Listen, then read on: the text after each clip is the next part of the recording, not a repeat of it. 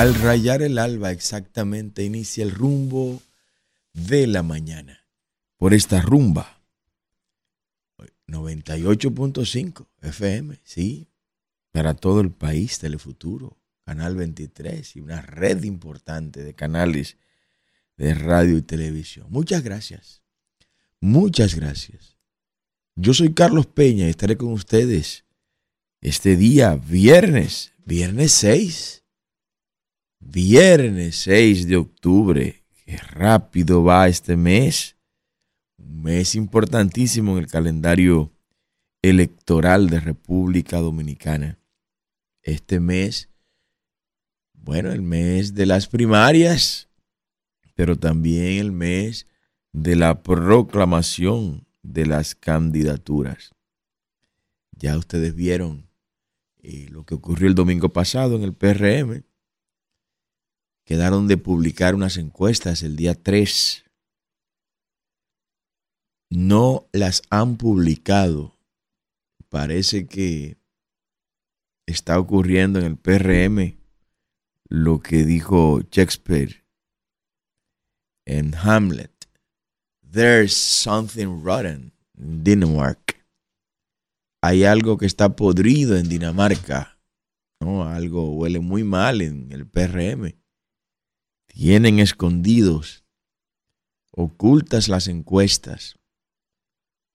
El día 3, hace tres días, quedaron ya de dar a conocer los resultados de las mismas y esta es la fecha que todavía no lo hacen. Le temen a una estampida, evidentemente. Pensaban que por tener el gobierno iban a retener las personas, pero hay gente como que no está por eso. Hay gente que está por hacer lo que tenga que hacer para poder correr con sus candidaturas. Vamos a ver qué pasa. Mientras tanto, los médicos del Moscoso Puello están llamando a un paro los días 9 y 10 de este mes muchos problemas en el moscoso cuello. Muchos, muchos problemas en el moscoso cuello. Y es un hospital tan importante que amerita que hagamos un comentario sobre él. Es un hospital que da cobertura nacional. Es un hospital general. Es un hospital de los que más espacio entregan a los pasantes. Pasantes que al igual que en otros hospitales, pasan mucho trabajo. ¿Cuánto trabajo pasan esos muchachos, Dios mío? Un pasante, pues es un médico, es un médico que está haciendo ahora una especialidad en el hospital. Pero cuando están en ese primer año, en ese segundo año y a veces hasta en el tercer año, óigame, cuánta humillación someten a esos muchachos. ¿A cuántas vejaciones someten a los pasantes? Me cuentan ellos, no del Mocoso Puello, sino de todos los lugares, del Gotier, de todos los hospitales. Me cuentan que lo ponen a limpiar baños. O sea, usted dura ocho años en la universidad estudiando medicina para cuando vaya a hacer su especialidad lo pongan a limpiar baños. Lo ponen a recoger los pampers de los envejecientes y de los niños en los hospitales los ponen a limpiar las excretas de las personas en las camas y en las sábanas. Le ponen 48 y 72 horas corridas a esos pasantes. Para almorzar le dan 15 minutos. Pero ¿y qué tiene eso de medicina? ¿Qué tiene que ver esa vejación y esa humillación con una especialidad médica. Eso no tiene que ver absolutamente nada con eso. A los ingenieros no nos ponen a pasar ese tipo de trabajo, ni a los arquitectos, ni a los abogados. No nos ponen a nada de eso, ni a los comunicadores, ni a los periodistas. No, sencillamente terminan y si quieren hacer una especialidad, van y hacen su especialidad. ¿Por qué hay que humillar a los médicos de esa manera? y viven amargados. Hemos tenido que darle terapia a muchos médicos de estos. Hemos tenido que darle consejería y, y miren, darle seguimiento, porque hay quienes, bajo la tanta presión que lo someten, innecesaria presión, ¿eh? Presión innecesaria. Porque si usted me dijera a mí, bueno, que usted va a ser un guardia, bueno, la guardia tiene que, que aguantar. La guardia tiene que soportar. Tiene que, que humillarse porque no se sabe lo que va a pasar en algún momento. Esa es la guardia, la policía, la armada, la marina, qué sé yo. Pero un médico que fue y estudió para sanar gente, ¿en qué le ayuda que estén limpiando baño? limpiando inodoro. ¿En, qué, ¿En qué le ayuda eso? ¿En qué lo hace eso más profesional esos médicos? ¿En qué lo ayuda a ponerlo a trapear las orinas y las excretas de la gente en esos hospitales? Yo pienso que tenemos que revisar esto. No es verdad que para, para que un médico tenga una, una especialidad haya que humillarlo tanto y haya que someterlo a, horarios extenuantes. 48 horas corridas. 72 horas corridas sin ir a su casa, sin bañarse, sin asearse, nada. No, eso no, eso no, eso no tiene sentido. Eso no tiene lógica. Y para almorzar a veces lo llamaba uno. No, no, que tengo nada más 15 minutos para comer. ¿Son perros? ¿Son animales? No, no lo son. No lo son. Son profesionales que están buscando hacerse de una especialidad. Que están haciéndose oncólogos después de ser médico general. Entonces, desde el primer año, métanlo en los temas vinculados a la oncología, que los cuatro años no le van a dar para ser un gran oncólogo, porque ya la misma oncología tiene sus subespecialidades. ¿Pero qué le hacen perder tiempo en cosas que no les competen? No, que eso forma el carácter. ¿Quién dijo eso, hombre? Carácter se forma en la casa, con la formación que se le dio en la casa. Y alguien que ya cursó la facultad y que duró sus cinco u ocho años, de cinco a ocho años, haciendo el grado, es porque es una gente disciplinada. Es porque es una persona que está dispuesta a jugársela, a sacrificarse. ¿Por qué sacrificarlos más de la cuenta? Y sacrificios infructuosos. No tiene sentido ese sacrificio. No tiene sentido porque él no estudió para estar limpiando pamper. Ese médico no estudió para estar recogiendo sábana con, con excreta de la gente. Ni para estar lavando baños ni limpiando piso. Si lo tiene que hacer un día, pero que se haga, pero que eso, que a eso sea que se dedique el primer año y hasta el segundo año, a ser humillado y maltratado. No, no, eso no es posible. Eso hay que revisarlo. Hay que revisar eso en las pasantías médicas, hay que revisar eso en las especialidades médicas hay un tiempo valiosísimo que puede estarse invirtiendo en conocimientos necesarios para el ejercicio de su carrera. Y hoy tienen que invertirlo en cosas para los cuales el Ministerio de Salud Pública tiene empleados. Tiene empleados. Tiene conserje y tiene personas que están para eso. Para hacer las camas, para limpiar los pisos, para lavar los baños. Y si ese personal no está, pues mire, contrátenlo, porque los médicos no son los que están para eso. No, los médicos no están para eso. Tengo gente que, ha tenido que renunciar de la, de la especialidad. Porque creyeron que iban a formarse en su especialidad. Y a lo más que lo dedican su tiempo es a limpiar baños, a recoger la cama, a lavar los pisos, a lavar los inodoros. No, hombre, no. Eso es irritante. Irritante. Cinco a ocho años estudiando para luego hacer una especialidad en eso. Eso no tiene sentido. Entonces, en el día 9 y el día 10, en el Moscoso Puello, se está llamando a huelga. Una huelga que de seguro otros hospitales van a acompañar solidariamente al Moscoso Puello. Hay que revisar lo que está pasando ahí. Falta de equipos, medicamentos que se desaparecen. Oiga bien, un hacinamiento vergonzoso ahí dentro. Algo está pasando. Algo está pasando. Contaminación en el área de cirugía. Ya lo denunciamos aquí. Se desaparecieron unas cajas de, fentanilo.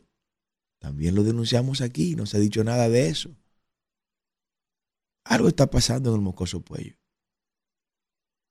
¿Qué decirle a los médicos? Bueno, traten de que la emergencia quede abierta. Traten de que la emergencia quede abierta para los casos de mucha urgencia.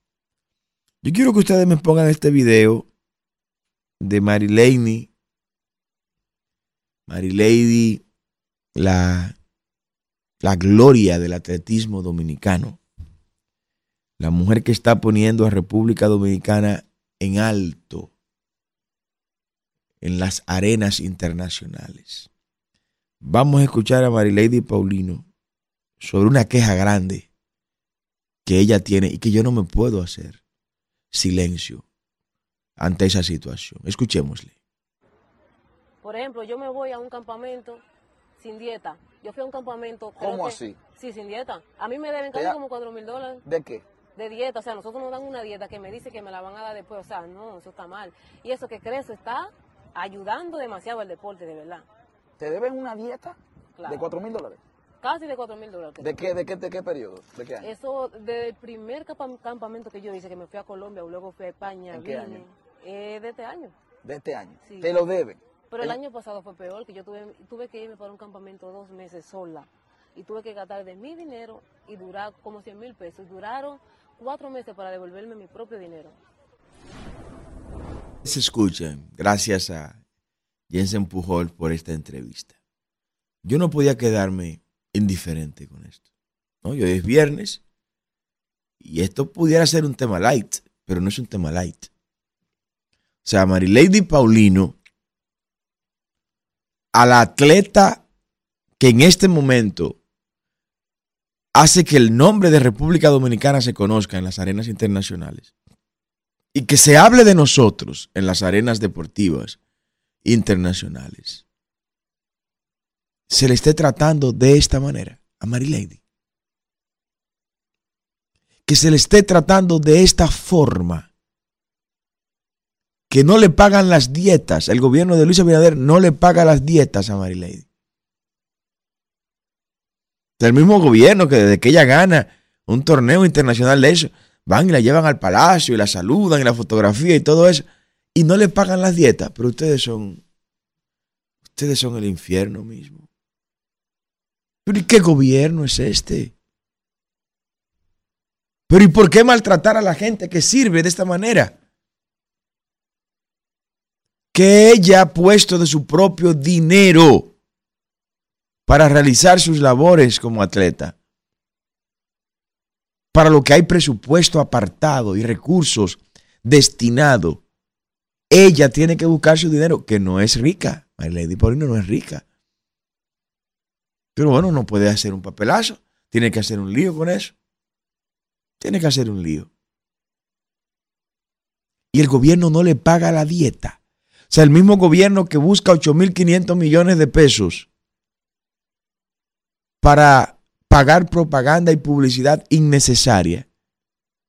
El mismo gobierno que regaló 400 millones de dólares a los concesionarios del peaje Sombra. El mismo dinero que le regaló 100 millones de pesos a través de Tony Peñaguaba a un grupo de personas que para mí son honorables.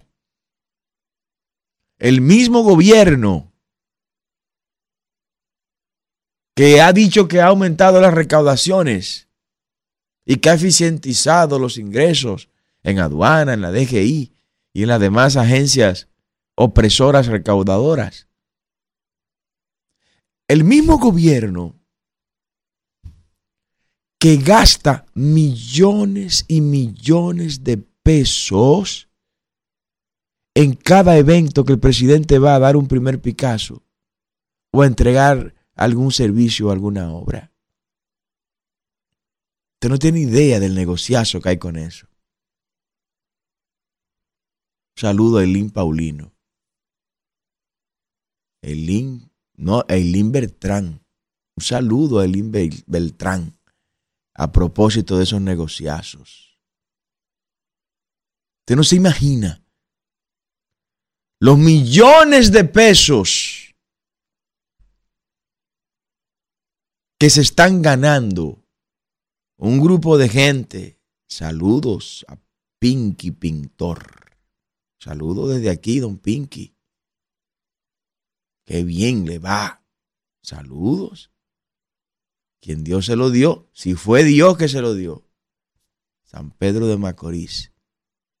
Pero cada evento de eso que usted ve, que va el presidente, que montan esa tarima, que montan ese circuito de pantallas, que hacen esas transmisiones, son millones y millones de pesos. Y en un día, en un día se hacen hasta dos y tres eventos de eso. Cuando se dé a conocer la cantidad de dinero que se está gastando solo en eso, solo en el montaje de esos eventos, el pueblo dominicano va a llorar más de lo que está haciendo ahora, más de lo que está llorando. O sea, ese gobierno que despilfarra de esa manera no tiene dinero para pagarle la dieta a Marilady y Paulino. ¿Qué van a decir los demás cronistas deportivos? Amigos, caramba, ¿qué van a decir ustedes? ¿Qué van a decir ustedes? Don Jensen Pujol le sacó eso de las entrañas a Marilady y Paulino, que no disfrutó Marilady decirlo, ¿no? Porque se tiró una cosa grande encima. Pero siempre hay uno que es el que se sacrifica, Marilady, no te preocupes. Siempre decía Homero Simpson, siempre habrá uno que se sacrifique y siempre quedará uno que cuente la historia. Usted decide cuál de los dos quiere ser. Pero el que se sacrifica es de quien la historia habla al final del camino. No hay dinero para pagarle a los atletas. Y digo a los atletas porque si eso lo hacen con Mary Lady, imagínese usted. Imagínese usted, ¿qué no hará con los demás atletas? Yo vi un reportaje de Félix Sánchez donde él decía, no, yo en mi vehículo voy y busco a los muchachos porque no hay dinero para que ellos, el Ministerio de Deporte vaya, o no hay dinero, no, o no aparece quien vaya y los busque y los transporte. Y lo llevo a otro, a otro, a otro campo de, de correr de esto. Porque donde están ellos aquí en la capital no sirve para ellos correr. Y la misma historia de la las camas donde duermen los atletas con los springs fuera. Y el hierro y el metal haciéndole daño a esos, a esos atletas. Comida malísima, hospedaje malísimo, todo. Entonces ahí es donde viene uno de los motivos por los cuales el Ministerio de Deportes debe ser eliminado. Nosotros en nuestra propuesta de gobierno planteamos eliminar el Ministerio de Deportes, crear una oficina especializada para los atletas de alto rendimiento, que administre los fondos de esos atletas para que sean exitosos y que administre toda la logística vinculada a esos atletas de alto rendimiento. Y todas las demás funciones del Ministerio de Deportes traspasarla a otros ministerios, por ejemplo, el Ministerio de Educación, en lo que respecta a la educación física, el deporte, en sentido general. En lo que tiene que ver con las infraestructuras, o sea, la construcción de canchas de play de béisbol, de estadios de béisbol, la construcción de, de pistas para correr, todo eso que esté a cargo del Ministerio de Infraestructura. Ministerio de Infraestructura que va a aglutinar en sí mismo lo que hoy es el Ministerio de Obras Públicas, lo que hoy es el Ministerio de Vivienda, va a tener también bajo su cobertura el Ministerio de Infraestructura, lo que hoy es la CAST, lo que hoy es INAPA, lo que hoy es el INDRI y lo que son todas las coras, Corazán, Corabó, eh, Corarrom, todas las coras, las corporaciones de acueductos y alcantarillado que se crearon en las provincias para generar más botella y crear más burocracia y más carga al Estado, eliminadas todas. Y pasan a ser parte entonces del Ministerio de Infraestructura. Así de simple.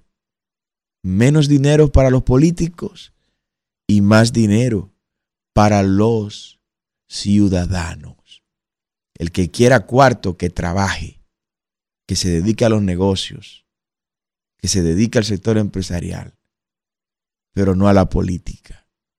Que a la política vayan los que quieran servir, los que quieran transformar la nación, la gente que tengan vocación de entrega, gente que vaya a dar, no a quitar, que vaya a servir, no a ser servido, que vaya a abrir puertas para otros, no a usar tráficos de influencia para beneficiarse ellos y sus amigos.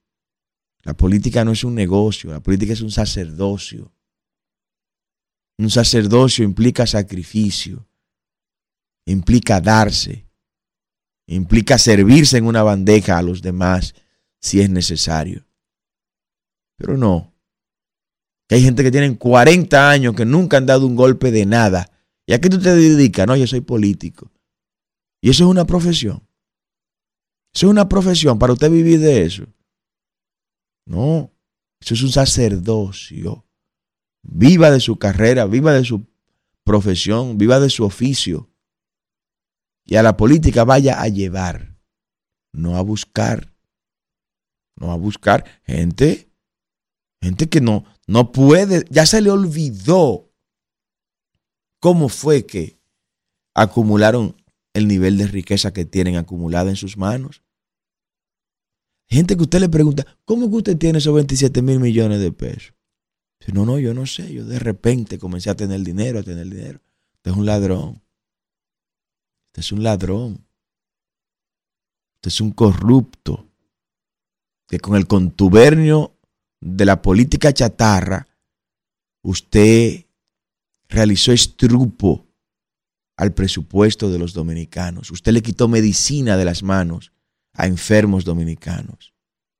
Usted le quitó la comida de la mesa a los dominicanos. Eso es lo que hace la corrupción en términos reales. Entonces, para que haya menos, menos corrupción, no, vamos a quitarle dinero a los políticos. Que los políticos administren lo menos posible. Por eso es que reiteramos esta propuesta nuestra de eliminar el impuesto sobre la renta. Eliminar esos 4.200 millones de dólares que le entregamos a los políticos para que ellos se crean la gran cosa. Eliminado. Oiga, lo está diciendo alguien que está corriendo la presidencia de la República y, y que lo decimos con sustentos que podemos justificar y que no se van a desequilibrar las finanzas públicas. Para nada, en lo absoluto, todo lo contrario con esas eliminaciones del 3.5% que representa respecto al PIB el impuesto sobre la renta, vamos a generar 500 mil empleos adicionales todos los años. Y al término de los primeros cuatro años se habrá creado 2 millones de empleos. Pleno empleo. Eso es pleno empleo, República Dominicana. ¿Y qué es pleno empleo? Un estado laboral en el cual no tiene empleo solamente el que no quiere tener empleo, el que no sale a buscar empleo. Lo que hizo Donald Trump en su gobierno. Después de 50 años, ese Donald Trump, que ahora es probable que vaya a ser el speaker en la Cámara de Representantes, la constitución norteamericana permite que alguien fuera de, de legislador pueda ir y, si así lo designan, como speaker en la Cámara de Representantes. Ese Donald Trump, con lo que hizo en Estados Unidos, rompió un ciclo de 50 años en el cual estableció la cultura de pleno empleo. Nosotros creemos en eso. Creemos en el pleno empleo.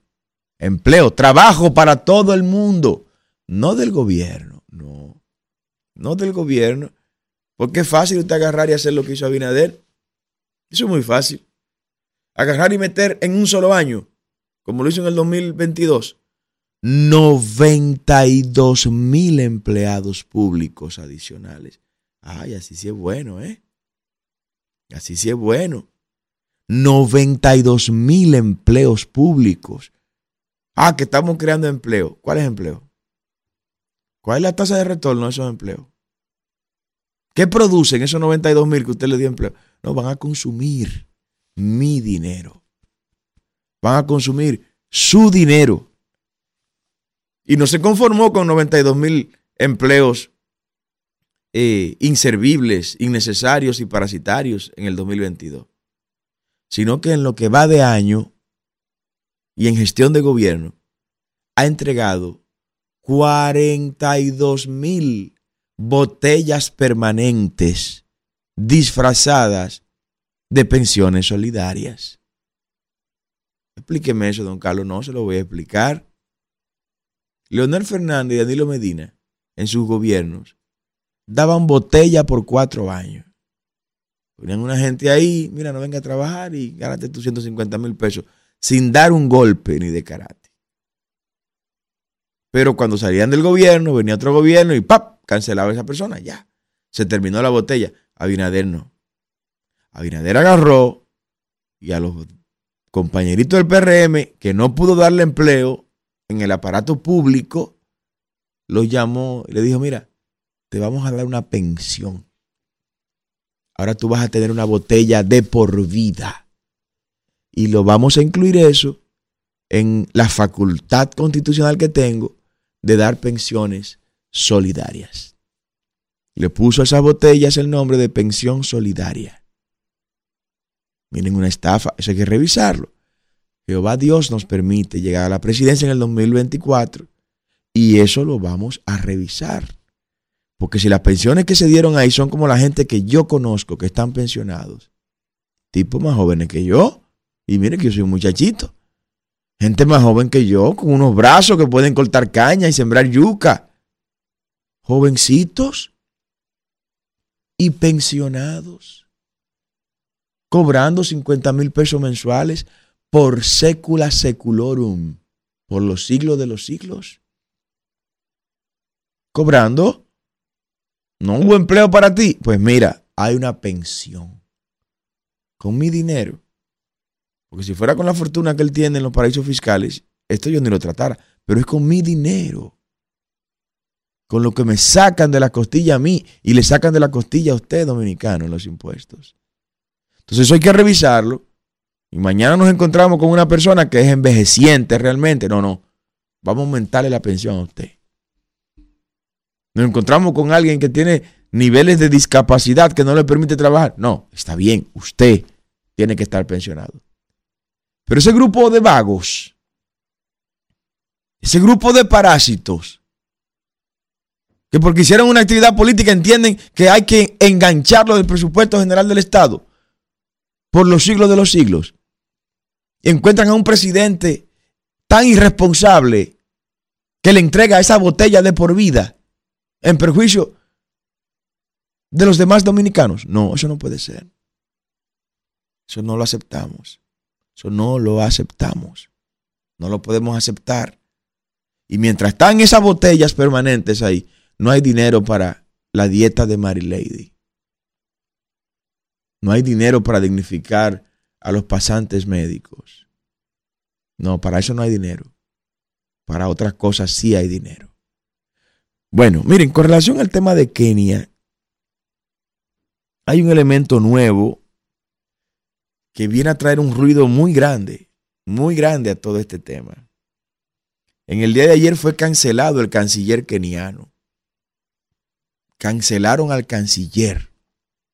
Saben que, saben que Kenia es un gobierno parlamentario, es un régimen parlamentario. Hay un presidente y un primer ministro. El señor Alfred Mutua, que apoyaba que su país liderara una misión multinacional en la ONU, fue cancelado en el día de ayer. Esto hace que el tema comience lamentablemente de nuevo a tener que ser analizado. Y el ex primer ministro de Kenia, que a la vez es el líder de la oposición en Kenia, también se refirió a este tema. Y dijo, pero bueno, ustedes saben lo lejos que está Kenia de Haití. Kenia está lejos de Haití, decía el ex primer ministro en el día de ayer. Vamos a mandar nuestros soldados para Haití. Y la misión que viene es de policía, no es el ejército de Kenia que viene, no. Es la policía de Kenia. Y dice el ex primer ministro que los policías de Kenia no están entrenados en el manejo de armas de alto calibre como las que tienen las bandas en Haití. Armas de alto calibre. ¿Y quién dio esas armas de alto calibre a las bandas haitianas? ¿Ustedes saben quién? ¿Ustedes saben quién? El jefe de Pablo Portes, que a su vez Pablo Portes es el cerebro financiero de Luis Abinader. Qué barbaridad. Yo sé que, que, me veo me veo relativamente solo con este tema. Nadie trata ese, ese tema, pero, pero usted tiene que saberlo. Las armas de alto calibre que tienen las bandas haitianas y las municiones en cantidades de ejércitos poderosos que tienen esas bandas haitianas, uno de los principales suplidores de las mismas es el señor Gilbert Vigio.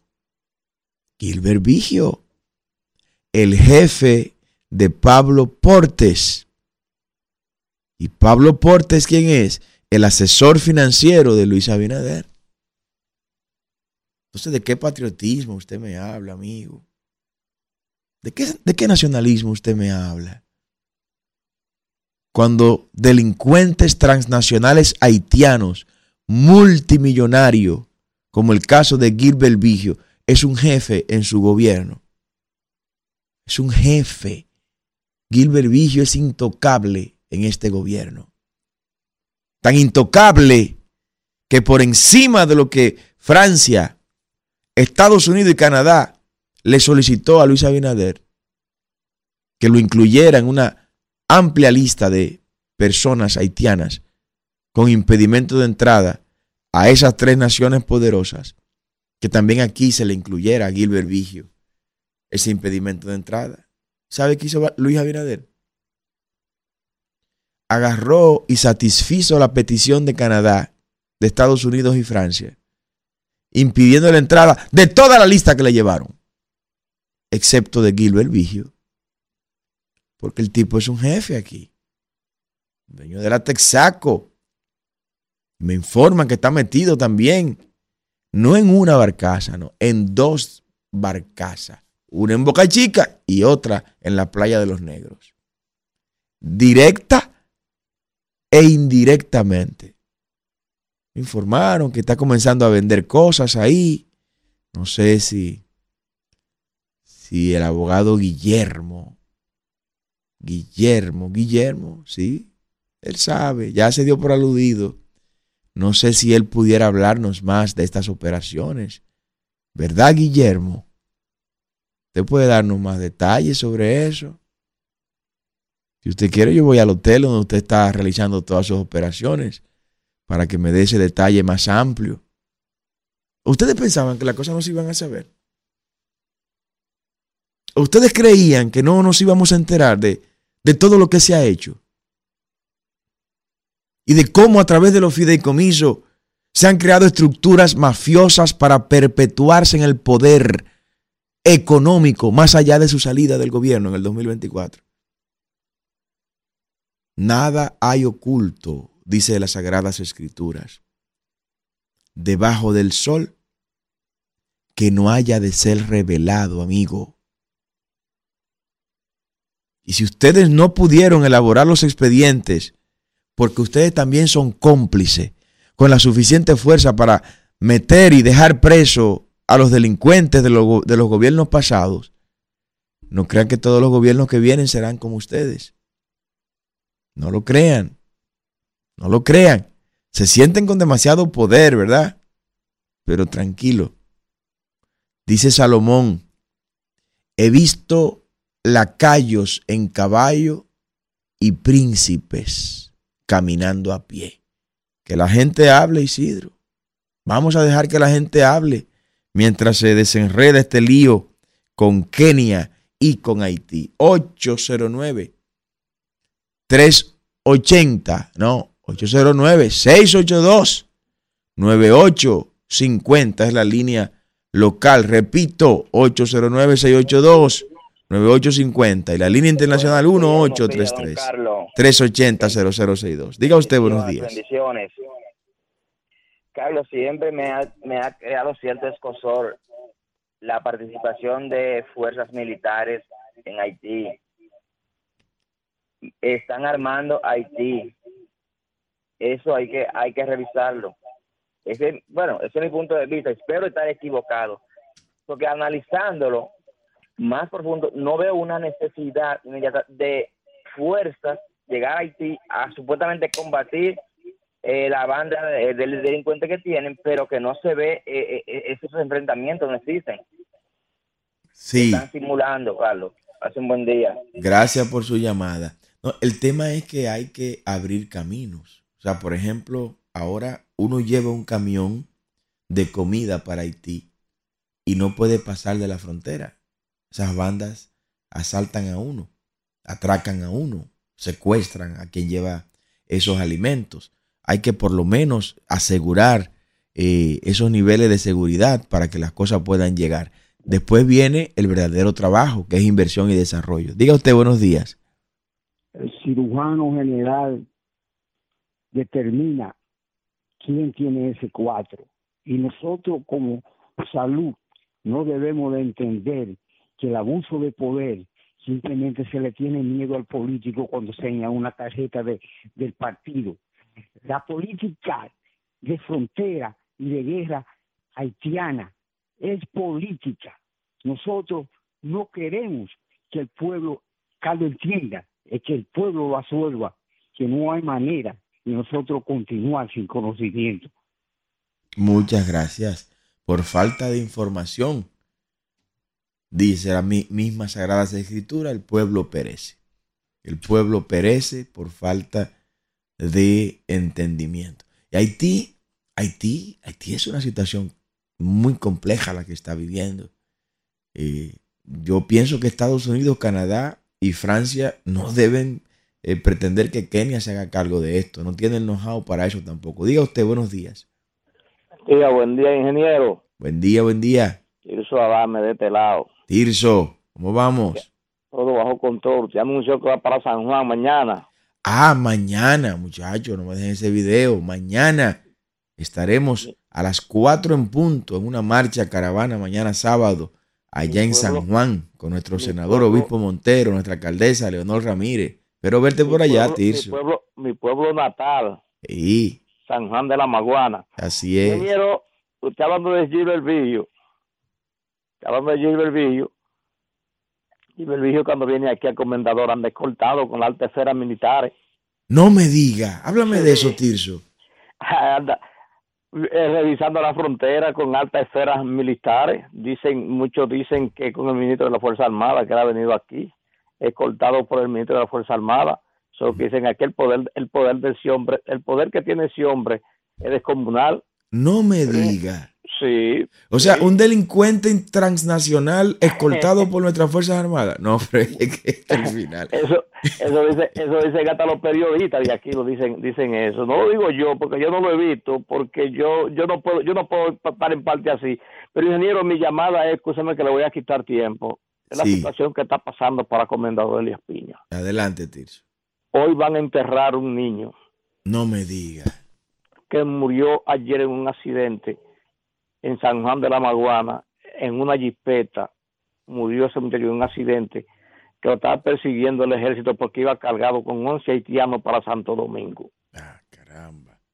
Y así están pasando, todos los jóvenes aquí están padeciendo, no de eso, sino cargando nada más haitianos para Santo Domingo para ganarse el peso, para ganar, no el peso, no, mucho, mucho, muchísimo dinero, porque lo están cargando. Obviamente tienen hasta tarifa. No me diga, Tirso. O sea, ya eso, eso es populi ahí. Haitiano por cabeza a 25 mil pesos. Y no está cerrada la frontera, Tirso. ¿Eh? Y no está cerrada, di que la frontera. pero esta es una frontera que tiene entrada por todos los lados. Por aquí hay una entrada que son, que son 60 y 70 haitianos desde, desde por la mañana hasta la tarde.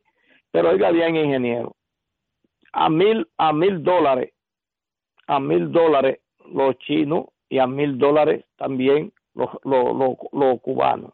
Tienen su tarifa y están cargando, antes era cinco mil pesos por cabeza que lo cargaban, hoy lo están cargando a 20 mil y a 25 mil. Qué barbaridad. Gracias, está pasando para comendador. Ingeniero, le sigo escuchando. Gracias, Tirso. Buenos días, diga usted. Las líneas llenas. Adelante. Buenos días, Carlos, y a toda la teleaudiencia. Un abrazo. de Santiago, ¿eh? que siempre te llama. Gracias. Eh, eso que tú dices de Carlos Porte y del Gilbert y de las armas es algo grave, aunque alguna vez te oí referir del Gilbert y la Texaco, pero ya de ese detalle, me gustaría saber si, y me lo dice después que termine, eh, si ese Porte es familia del famoso abogado Porte que defiende a los grandes narcos y eso, y lo otro es alguien que llamó y dijo que esos enfrentamientos en Haití de la banda como que no se ven, como que son simulados. Pero óigame, pero ya han muerto en este año más de dos mil ciudadanos indefensos y incluso dominicanos que han sido atracados y eso. ¿Y, y dónde está? No, no, que eh, eso no es ningún simulacro, que nadie lo diga. Y hay una violencia eh, tipo África, de Nigeria, del Congo, de Sierra Leona eso es grave lo que está sucediendo. Muchas gracias, porque sé que está terminado. Muchas gracias a usted. Adelante, buenos días. Diga usted. Diga, Carlos, bendiciones para ti. Buen fin de semana, hermano. Fidel Guzmán, el que no te miente. El chucho de Santo Domingo Este. Desde el municipio más sucio. Y esperemos ahora, después de esta derrota de este inepto, inoperante, mal gerente Manuel Jiménez, que no espera en nuestro municipio en estos, en estos, en estos meses a venir. Que Dios nos coja confesado. Pero mira, Carlos, tú hablas sobre este gobierno. Este es un gobierno corrupto. Como dice Luis Dotero, un gobierno que cuando tú lo punchas, bota, bota pu por donde quiera que tú lo, que tú lo, que tú lo ponches, bota pu. Es un gobierno que, desde, su cabeza principal, el presidente Luis Abinader, está lleno de traidores y corruptos. Y cuando, eh, después de esa interpelación, ya para terminar, que se le hizo al traidor de, del canciller aquí, ¿Qué más podría pedir este, este país o qué podría hacer este, este presidente? Destituirlo, pero no. Sigue, sigue tan campante como el wiki aquel. Eso es lo que no, eso es lo que no, vende este gobierno, este gobierno dice del cambio. Pase buenas tardes. Gracias, Fidel. Buenos días, diga usted. Buenos días, diga usted. Buenos días, Brito de las Américas. Un abrazo, Brito. Óigame, todo eso que decía Tirso y que pasó en el cementerio Cristo Salvador, todo eso tiene, se, resume en una sola frase. Régimen de consecuencia. Eh, mientras no se castigue realmente a la gente que comete delitos, que comete faltas, no importa el rango o el nivel social, político que tenga, mire, esto va de mal en peor, lamentablemente. Eh, otra, por otro lado, en ese, en esa misma emisora en la tardecita hay un programa que no hay que no hay forma de que tú llames y diga algo sencillo en contra de, de, lo, de las cosas malas que están pasando en este gobierno. Porque todos los interactivos y parte del elenco te caen como los pavos a comerte. Entonces por ejemplo el otro día yo llamé y dije que la yautía estaba a 100 pesos. Quiero realmente rectificar. No no está a 100 pesos es a 99 que está. A 99 buen día diga usted Buen día, diga usted, adelante. Aló, sí, buena, Carlos. Sí. Sí, mira, cuando tú en ocasiones dices que tú vas a eliminar tal ministerio, tal dirección, entonces tú creas un rechazo y un temor de esa gente que trabaja ahí, porque creen que tú le haces caso comida. Eh, y por otra parte, oí, oí que tú dijiste hace un rato, eh, como tres veces dijiste speaker. Mucha gente se queda en el limbo y, no entiende que Speaker es vocero. Entonces, aquí hay una manía en los medios de usar extranjerismos. Y si es así, entonces pida que, te, o sea, pida que este país sea una colonia inglesa. Sí, sí, gracias, gracias, gracias, aceptamos esa corrección. No, miren, a los empleados públicos que trabajan, que, no tengan miedo. Los empleados públicos que trabajan. Ahora, las botellas tendrán que buscar empleo en algún lugar, porque el dinero de la gente no puede dilapidarse de esa forma. Buenos días. Buenos días, ingeniero. Sí. Eh, el señor que, que, llamó diciendo que Gilbert Pillo anda con, recortado con militares en, en, la frontera, eso no se puede dudar porque es el CEO de, de Billo en la República Dominicana es Pablo Porte. Y en Inglaterra, con el ministro de la Fuerza Armada, ¿quién era quien andaba? Andaba Pablo Portes. Si usted se fija, eh, eh, esa cuestión de, de, la compra de armamento y cosas, y un libro de chatarra que compró Luis Abinader, eso fue seguro un negocio de Villo para beneficiar a, a Díaz Morfa, que usted sabe que es pro haitiano, y a, y a Hipólito Mejía también, que es pro haitiano. Entonces eso no se puede dudar que ande con el coche en la frontera, porque si, si el CEO de él era que andaba con el ministro de la Fuerza Armada de una feria de armas, no es solo decir para además a la banda haitiana o al ejército dominicano. Buenos días. Muchas gracias. Buenos días, diga usted. Muy buenos días, gobierno de la mañana. No, este es el rumbo de la mañana. Vuelva y llame, por favor. Adelante, buenos días. Sí, buenos días. Sí. Sí, le hablamos de Neiva. Oh, Neiva. Sí, señor. Cuéntenos. Me estoy comunicando a la emisora de Carlos Peña. Bueno, no es la mía, es donde trabajo. Diga usted. Ah, ah, no es la emisora. Sí, usted está en el aire, lo está escuchando el mundo ahora mismo. Adelante. Ah, amén, amén. Que Dios me lo acompañe y que Dios me lo cuide mucho. Gracias, amado. ¿Quién nos mi habla? Llamado es, mi llamado es para, para decirle que porque no ponemos un hombre en, en educación como el padre Toño, una persona capacitada y, y, muy querida por el pueblo y que tiene intención de ayudar el pueblo. Bueno, bueno, ahí está su llamado. Yo voy a despedirme, Isidro, haciendo esta invitación para mañana sábado a las 4 de la tarde en San Juan. Vamos a marchar.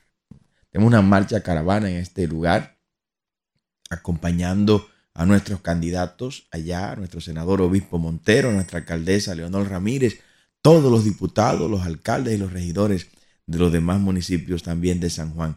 Coloquemos ese video y con eso me despido de ustedes. Y el domingo a las 10 de la mañana me gustaría verlo aquí mismo en la Roberto Pastoriza, esquina Alberto Larancuén, en la Iglesia de Dios Centro de Adoración Naco. Bendiciones y así nos vamos.